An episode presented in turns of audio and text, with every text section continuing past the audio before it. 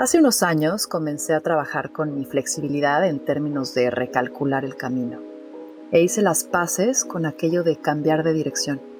Me di cuenta que de eso se trataba el balance, de saber tus prioridades, también tu rumbo, pero sobre todo estar dispuesta y abierta a cambiar el camino si algo en él no salía como pensabas.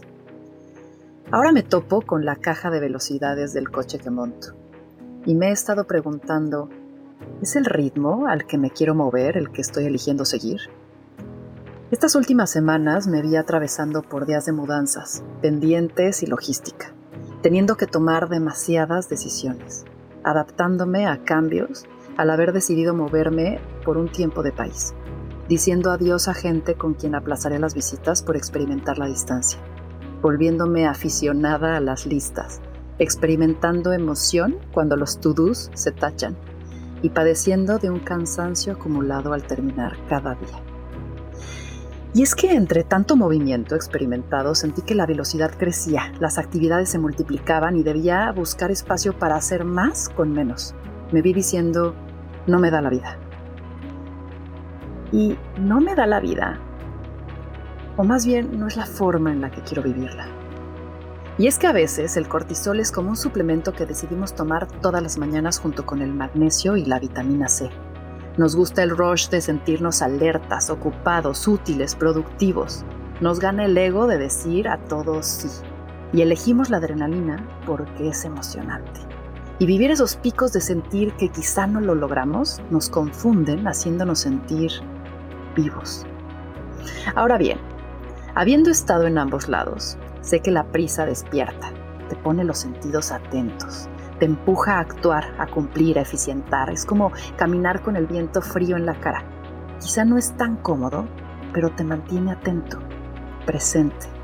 De cierta manera, te recuerda físicamente que estás ahí. Pero ir deprisa no solo mata la ternura, sino, como diría un amigo mío, no es elegante. No es elegante porque vivir deprisa sobrevive el tiempo, no lo cata. Ve atractivo hacer más en menos, no menos en más, y contamina el pensamiento con el apresurar del hacer, no con el placer del ser. Y como esta vida no tiene instructivo, y hay que rompernos para saber lo que duele y dejarnos sentir para experimentar lo placentero, nos toca averiguar cómo es que vivimos a nuestro ritmo, y eso cómo se baila. Buscar el balance es parte de observarte constantemente.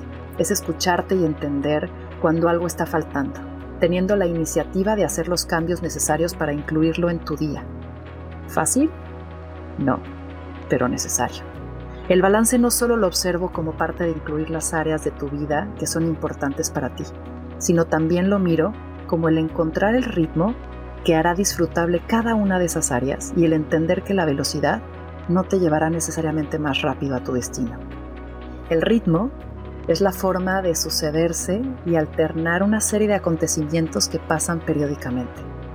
El ritmo entonces es la cadencia con la que atravesamos la vida, es sucederse y dependerá de los acontecimientos que ocurren el cómo se irá trazando el ritmo con el que aceleramos o aplazamos los movimientos que hacemos en él, y por ende, el cómo nosotros sucedemos.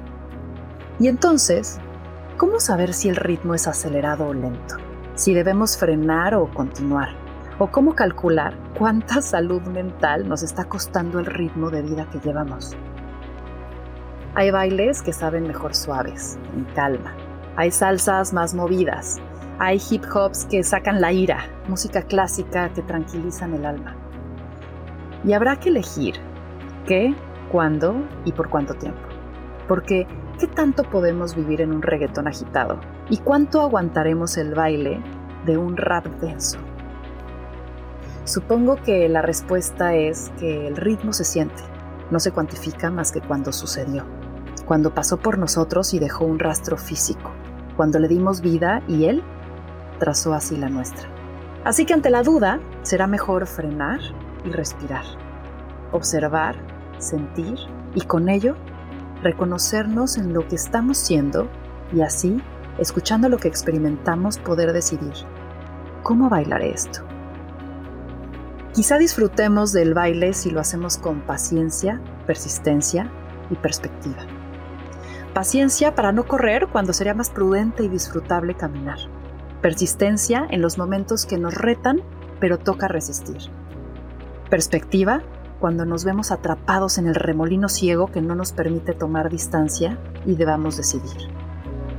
Al final, no siempre podemos elegir la música que la vida nos pone, pero podemos elegir cómo la bailamos. Esto fue Más cabrona que bonita.